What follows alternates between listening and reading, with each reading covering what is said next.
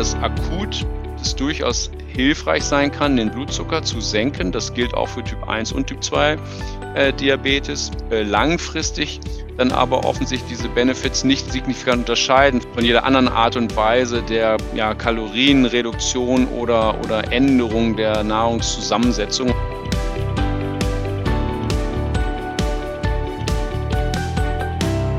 Ja, ich freue mich. Bei mir ist heute Professor Dr. Stefan Herzig, Forschungsdirektor vom Helmholtz Munich.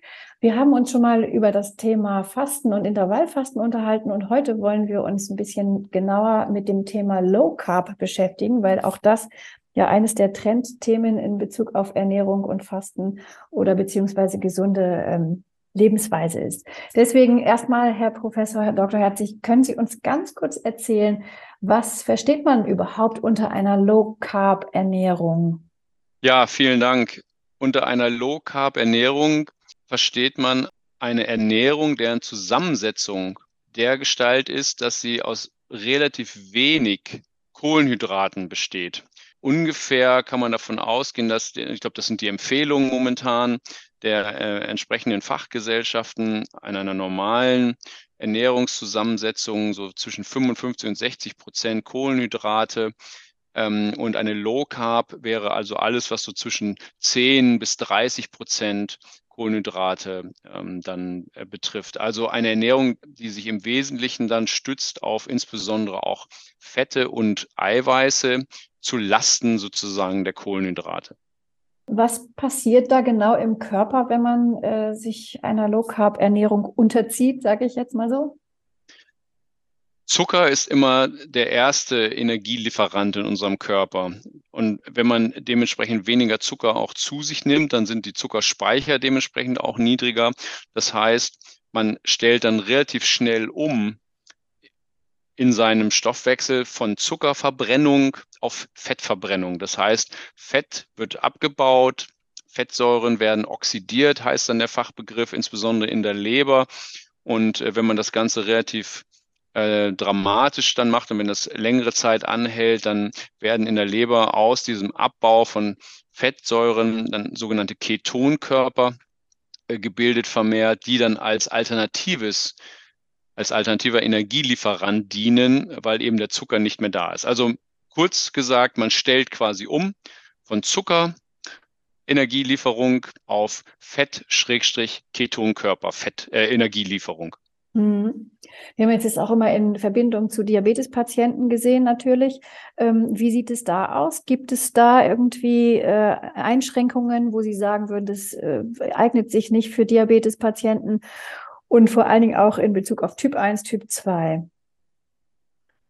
Ja, da ist, glaube ich, die, die Studienlage wirklich noch nicht so, nicht so ganz klar. Es, es gibt Studien, die beides ähm, untersucht haben, also sowohl in Typ 1 Diabetes als auch Typ 2 Diabetes, die zeigen konnten, dass man mit so einer Low-Carb-Ernährung tatsächlich dann auch den Blutzuckerspiegel senken kann und auch den Langzeitblutzucker ähm, verbessert.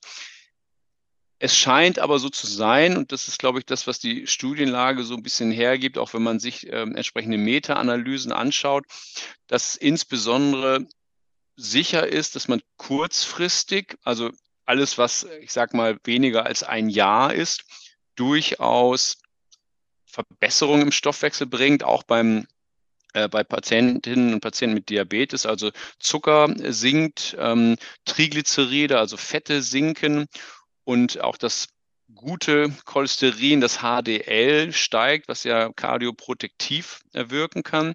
Aber es kann dazu kommen, dass man eben, weil man vermehrt auch Fett zu sich nimmt, weil man muss ja seine Nahrung dann irgendwie neu ausbalancieren, dass es dann auch zu einem ungewünschten Anstieg von dem bösen Cholesterin, dem LDL kommt. Und das ist natürlich verbunden mit einem erhöhten Risiko für Herz-Kreislauf-Erkrankungen über einen längeren Zeitraum. Ähm, bei Studien, die dann länger gelaufen sind, über ein Jahr hinweg, war es dann oft so, dass diese Low-Carb-Ernährung, muss man sagen, aufgrund der aktuellen Studienlage offensichtlich sich nicht wesentlich unterscheidet hinsichtlich der Benefits zu anderen Low-Fat oder auch dieser mediterranen äh, Ernährung, ähm, sodass also, glaube ich, gesagt werden kann, dass akut das durchaus hilfreich sein kann, den Blutzucker zu senken. Das gilt auch für Typ 1 und Typ 2 äh, Diabetes. Äh, langfristig dann aber offensichtlich diese Benefits nicht signifikant unterscheiden von jeder anderen Art und Weise der ja, Kalorienreduktion oder, oder Änderung der Nahrungszusammensetzung. Und das glaube ich insgesamt, insbesondere langfristige Studien noch notwendig sind, insbesondere bei Menschen, um dann herauszufinden, ist das tatsächlich oder kann das tatsächlich dann verbunden sein mit einem erhöhten kardiovaskulären Risiko, weil man eben sehr viel Fett auch zu sich nimmt. Und das ist natürlich dann für die Gefäße etc. über die lange Zeit hinweg dann auch schädlich. Hm. Also kann man das gar nicht so eindeutig beantworten, die Frage in Bezug auf, ist es wirklich sinnvoll? Gibt es viele positive Aspekte, so wie beim Intervallfasten? Habe ich ja, das richtig ich, rausgehört, oder? Ja, ja, ich war, ich war, ich gebe zu, ich habe ähm, dann auch, wenn man sich die Literatur anguckt, ich war dann auch zunächst erstaunt, weil man natürlich Low Carb und auch ketogene Diät, was ja sozusagen nochmal eine Verschärfung der, der Low Carb Situation dann ist, ähm, äh, immer sehr positiv belegt. Und das ist tatsächlich auch so, wie gesagt, akut ähm, hilft das bei Zuckersenkung ähm, etc.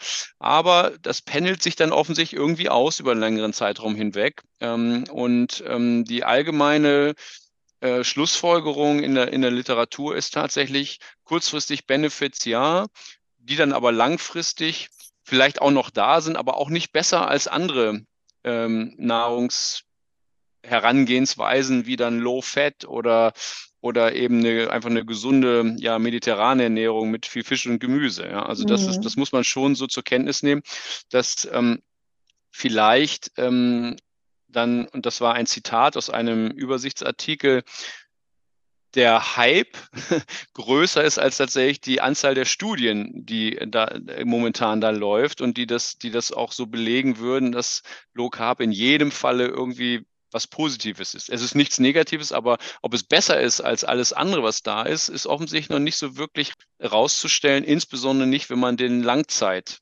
äh, mhm. sich anschaut. Ja. Jetzt haben Sie gerade eben auch schon mal die ketogene Ernährung ähm, angesprochen. Können wir darauf noch mal ein bisschen genauer eingehen, was das genau ist? Das ist ja dann eine verschärfte Form, so very low carb könnte man sagen. Genau. Können Sie das noch mal ein bisschen erklären? Ja, der Name geht letztlich darauf zurück, dass man tatsächlich so wenig Kohlenhydrate dann zu sich nimmt, im, im Extremfall vielleicht auch gar keine mehr, so dass der Körper zwangsweise darauf angewiesen ist, eben auf Fettstoffwechsel umzustellen, seine Energie aus Fett, aus dem Fettabbau zu gewinnen.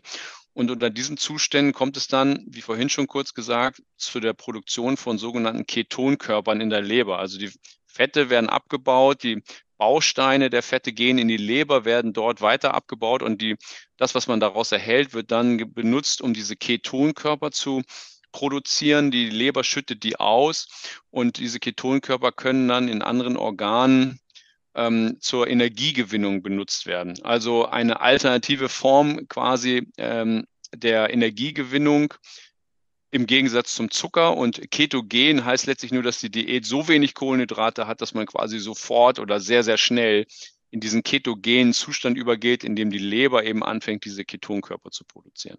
Mhm, okay, und ist da die Studienlage ähnlich wie bei der Low Carb, dass man sagt, so akut durchaus sinnvoll mal, aber Langzeit immer noch ein bisschen schwierig oder es fehlen noch die, die großen Langzeitstudien. Ja, also das habe ich tatsächlich auch so wahrgenommen. Aufgrund der Studienlage ist es so ähnlich wie bei der Low Carb und Ketogen, wie gesagt, ist ja nur die Very Low Carb, also so eine verschärfte äh, Stufe noch, dass da tatsächlich die Studienlage so ist, dass man akut natürlich die, die Benefits hat, aber dann langfristig ist gar nicht so sicher ist, ob es jetzt besser ist, als wenn man jetzt tatsächlich auch Low Fat, also wenig Fett zu sich nehmen würde. Also das mhm. scheint da relativ identisch zu sein. Es ist, glaube ich, so ein bisschen graduell äh, natürlich auch nur ein Unterschied zwischen Low Carb und Very Low Carb. Und das mag bei jedem Einzelnen auch noch ein bisschen anders sein, wie man reagiert und wann man tatsächlich in diese ketogene Phase dann kommt.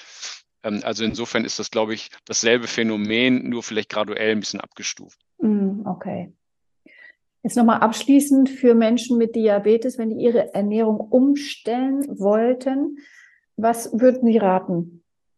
Ich glaube, man sollte immer raten, erstens, das in enger Absprache mit dem behandelnden Arzt, der behandelnden Ärztin zu tun, weil natürlich Menschen mit Diabetes immer auch Medikamente zu sich nehmen. Das heißt, alles, was man tut, darf natürlich nicht dazu führen, dass die Wirkungsweise oder die Wirkstärke auch der Medikamente in dem besonderen Fall irgendwie so beeinflusst werden durch die Ernährungsumstellung, dass dann wir in ähm, gefährliche Schwankungen des Blutzuckers äh, hineingeraten.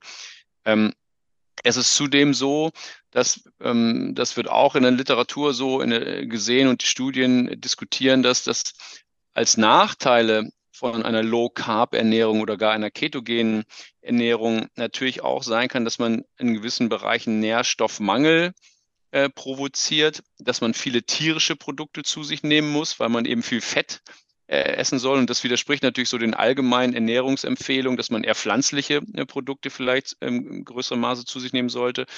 Und durch die hohe äh, Eiweißbelastung, die dann man dann über die Nahrung zu sich nimmt, kann es dann natürlich auch sein, dass insbesondere so etwas wie die Niere dann äh, stärker belastet oder sogar geschädigt werden kann, wenn man das langen Zeitraum macht. Also ich glaube insgesamt beim, beim Diabetes gilt es immer zu beachten, dass man erstens Medikamente nimmt und wenn man irgendwas tut, nicht drastisch, sondern vielleicht schrittweise sich da herantasten und immer in enger Absprache mit dem behandelnden Arzt, mit der behandelnden Ärztin. Mhm. Super, das war ein toller Schlusssatz. Ich danke Ihnen sehr für das Gespräch. Ähm, war wieder mal sehr informativ und ich hoffe auch für unsere Zuhörer dann, dass einiges dabei war, wo sie sich was draus ziehen können. Und ähm, ansonsten, ja, vielen Dank. Danke auch, vielen Dank. Das war der Diab Info Podcast.